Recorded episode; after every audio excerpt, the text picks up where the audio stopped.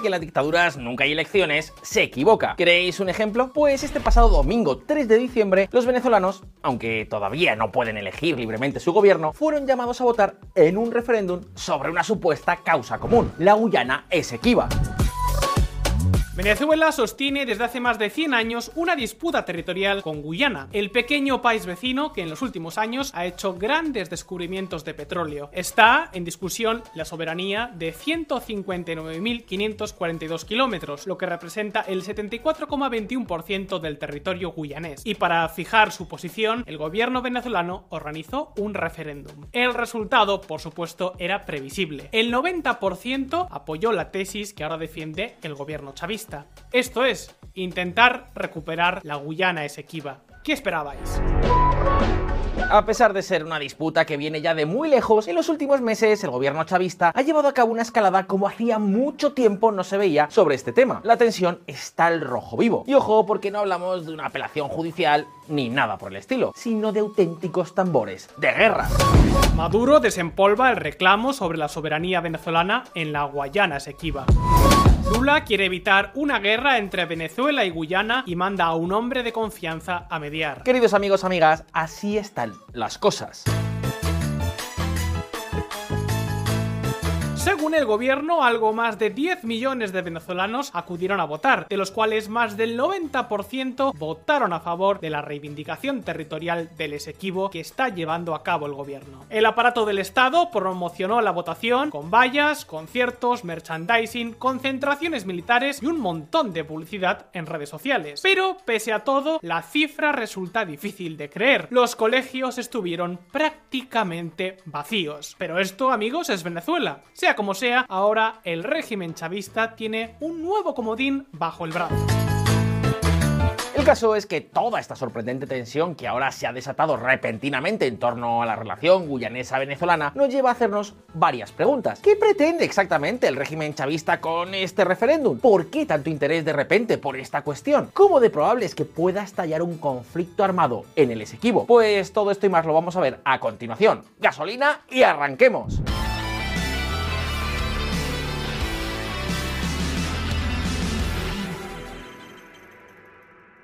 Para entender cómo y cuándo nace este conflicto, tenemos que remontarnos hasta la era de las colonias, concretamente cuando Guyana estaba bajo el control del Imperio Británico y Venezuela bajo el control del Imperio Español. La Guyana Esequiba formaba parte de la Capitanía General de Venezuela, un dominio español creado por Carlos III en el año 1777. Sin embargo, la primera intromisión en la zona no fue británica, sino holandesa. Fueron los neerlandeses los que, ante la falta de control efectivo de Madrid, plantaron las primeras colonias no españolas en la región. Sin embargo, tras una serie de guerras y enfrentamientos, los holandeses, muy debilitados, perdieron el control de sus asentamientos y los británicos se convirtieron en los gobernadores de facto en 1796. Poco después, el Tratado Anglo-Holandés de 1814 y el Congreso de Viena en 1815 dieron como resultado que las colonias de Esequibo, de Merara y Berbice fueron cedidas oficialmente al Reino Unido. Así nació la Guayana Británica, que colindaba en el oeste con la recién nacida Venezuela. Además, en paralelo a la posesión británica de Guyana, Caracas logró su independencia de España. El problema es que los límites entre ambos territorios no estaban nada claros. Por eso, en 1841, la Royal Geographical Society contrató a Robert Hermann Schomburg, un naturalista alemán, para que trazara las fronteras de la Guyana británica, tanto con Venezuela en su parte oeste como con la Guyana neerlandesa, hoy Surinam, en el este. Este estudio terminó estableciendo la conocida como línea Schomburg una frontera que efectivamente le dio 80.000 kilómetros cuadrados adicionales a la Guayana británica. Pensad que antes de la determinación de esta línea era el río Esequibo la frontera natural entre ambos territorios. Pues bien, es precisamente este tramo el que podemos encontrar entre el río Esequibo y la línea Scomburg lo que hoy ha disparado la tensión política e incluso militar entre Georgetown y Caracas. Y la pregunta es, ¿por qué nunca se ha logrado alcanzar una solución? ¿De verdad que en 170 años nunca se ha logrado aclarar la situación de la zona? ¿En qué se basa ahora el chavismo para lanzar una reivindicación tan agresiva? Pues queridos amigos, amigas, para entenderlo tenemos que dar un pequeño repaso a los libros de historia. Atentos.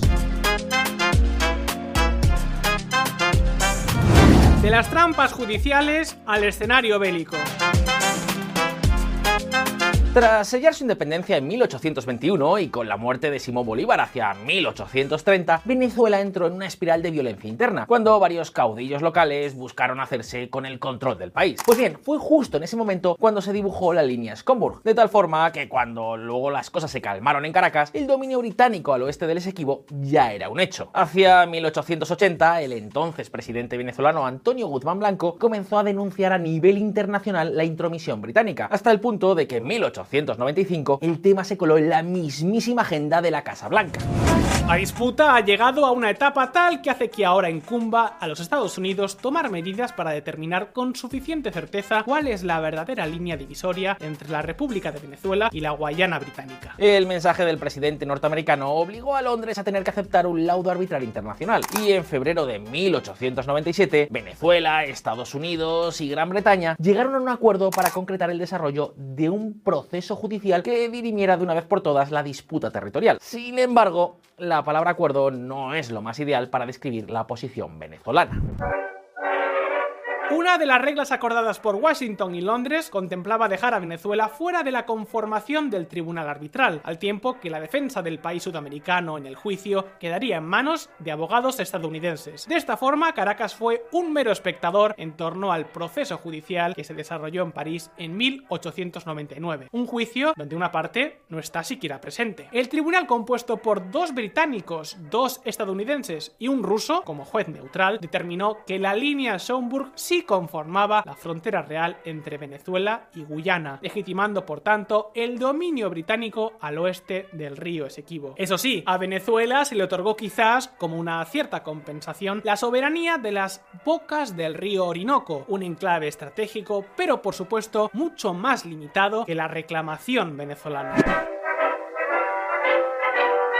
Y la pregunta es, ¿cómo se justificó este fallo judicial? Pues 100 años después lo cierto es que aún las cosas no están nada claras. Los motivos de la resolución judicial nunca fueron publicados y por eso desde entonces Venezuela pues considera la ocupación británica como una usurpación. Más tarde, en la década de los 50, Venezuela experimentó un importante crecimiento económico bajo la dictadura de Marcos Pérez Jiménez, un tipo que años después de ser derrocado hizo público que el país sudamericano ha mantenido durante décadas planes para recuperar militarmente el territorio del Esequibo. Estábamos desarrollando una labor que a mi juicio hubiera culminado con dos cosas.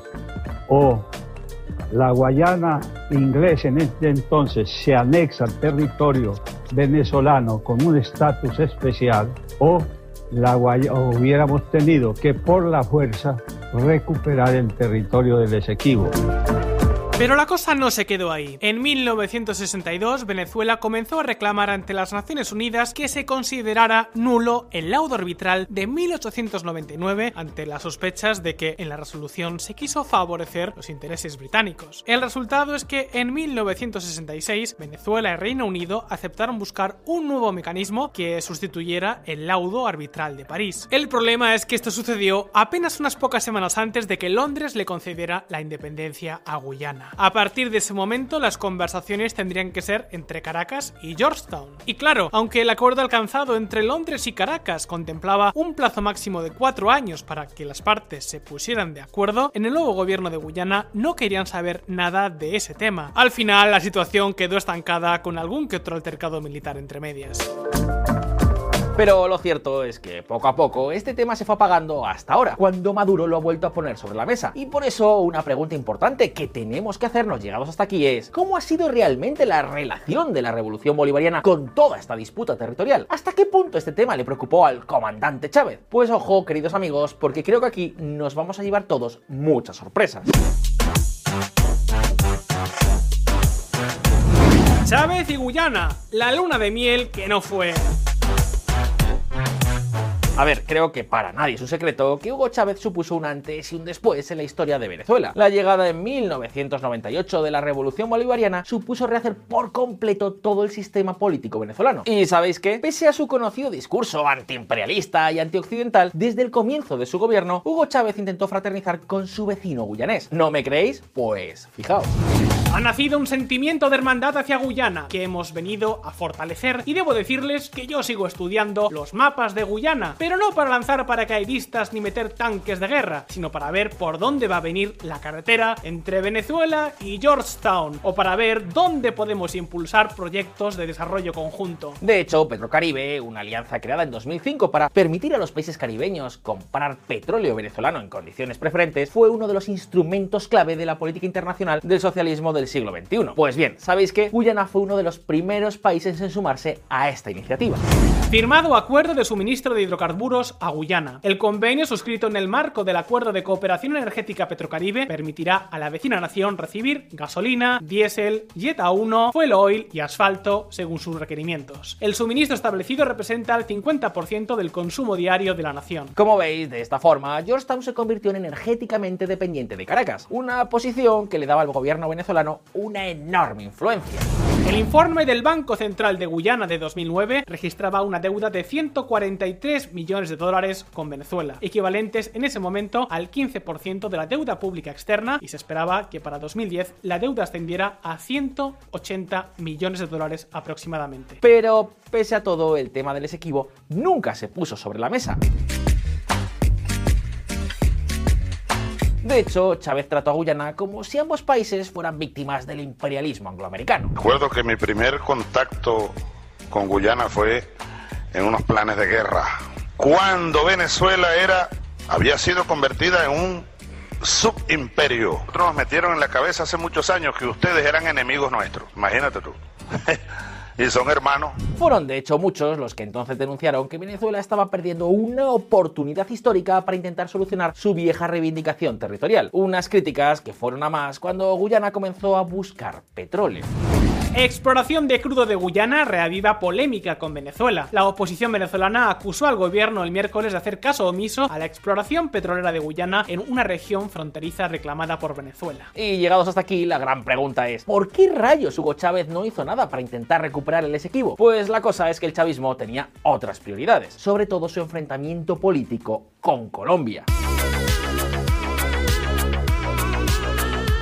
De hecho, en 2009, ante la instalación de bases norteamericanas en territorio colombiano, Chávez se atrevió a sugerir que se podría desatar la guerra en la región. Yo cumplo con mi obligación moral como jefe de Estado, presidente de Venezuela y soldado que soy de alertar vientos de guerra comienzan a soplar. Por eso Chávez buscaba aislar poco a poco a los países no socialistas de la región y para lograrlo intentó convertirse en algo así como el sugar daddy del Caribe. Y eso es exactamente lo que le permitió a Guyana aprovecharse de la ganga del petróleo venezolano, al tiempo que Caracas aparcaba su histórico enfrentamiento. Irónicamente, el Ministerio de Relaciones Exteriores venezolano durante toda esta etapa estuvo a cargo del mismísimo Nicolás Maduro, que por supuesto no se alejaba un milímetro de la estrategia del líder. Precisamente por eso el tema del Esequibo solo volvió a tomar relevancia cuando en 2013, después de la muerte de Chávez, numerosas petroleras comenzaron a confirmar la existencia de yacimientos petroleros en la plataforma continental de la Guyana Esequiba.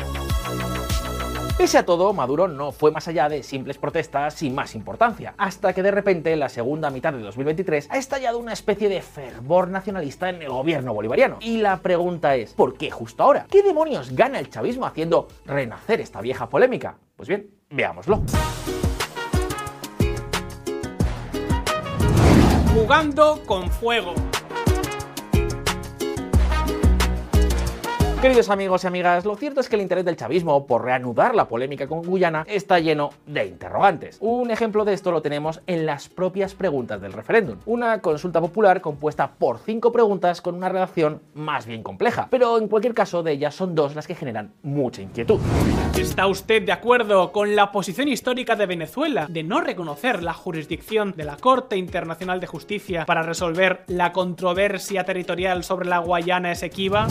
¿Está usted de acuerdo con la creación del Estado Guayana Esequiba y se desarrolle un plan acelerado para la atención integral a la población actual y futura de ese territorio, que incluya, entre otros, el otorgamiento de la ciudadanía y cédula de identidad venezolana conforme al Acuerdo de Ginebra y el derecho internacional, incorporando en consecuencia dicho Estado en el mapa del territorio venezolano? Estas dos preguntas le dan al Estado venezolano un mandato popular de alto riesgo. Y es que, en primer lugar, desconocer la Corte Internacional de Justicia, prácticamente deja el conflicto sin solución diplomática posible. Y es aquí donde surge el segundo problema. Ante la ausencia de salidas diplomáticas, ¿qué es lo que queda? Luego se plantea la anexión territorial del Esequibo, algo que por supuesto solo podría ocurrir mediante el uso de la fuerza.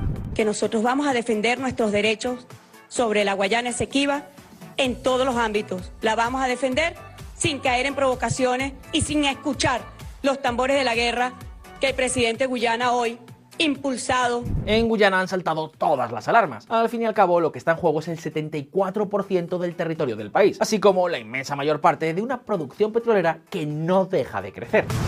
Guyana dice ante la Corte Internacional de Justicia que el referéndum en Venezuela por zona en disputa es una amenaza existencial. Para los guyaneses, lo que está en juego, amigos, es mucho más que su extensión territorial. Y es que, veréis, desde que la producción de crudo guyanés comenzó a despegar en el año 2015, el país está experimentando un crecimiento casi exponencial, hasta el punto de que en pocos años podría convertirse en el país más rico de toda Sudamérica. Pero un momento, queridos amigos y amigas de VisualPolitik, no nos dejemos engañar. ¿Realmente es posible que toda esta artimaña nacionalista sea por el Esequibo? En principio, esto, ¿qué queréis que os diga? Es algo muy difícil de creer, porque las contradicciones están a plena vista. Guyana asume una posición beligerante de odio contra la República Bolivariana de Venezuela, donde Guyana hace pactos con la ExxonMobil, con el Comando Sur de los Estados Unidos, como veis, según el propio Nicolás Maduro, el supuesto cambio de actitud de Guyana se produjo en el año 2015. Entonces, ¿por qué se esperaron ocho años para protestar tan enérgicamente? Si esta zona tiene tanto interés para el chavismo, ¿por qué no intentaron recuperarla antes, cuando las condiciones eran más idóneas? Pues atentos porque lo cierto es que aquí hay gato encerrado.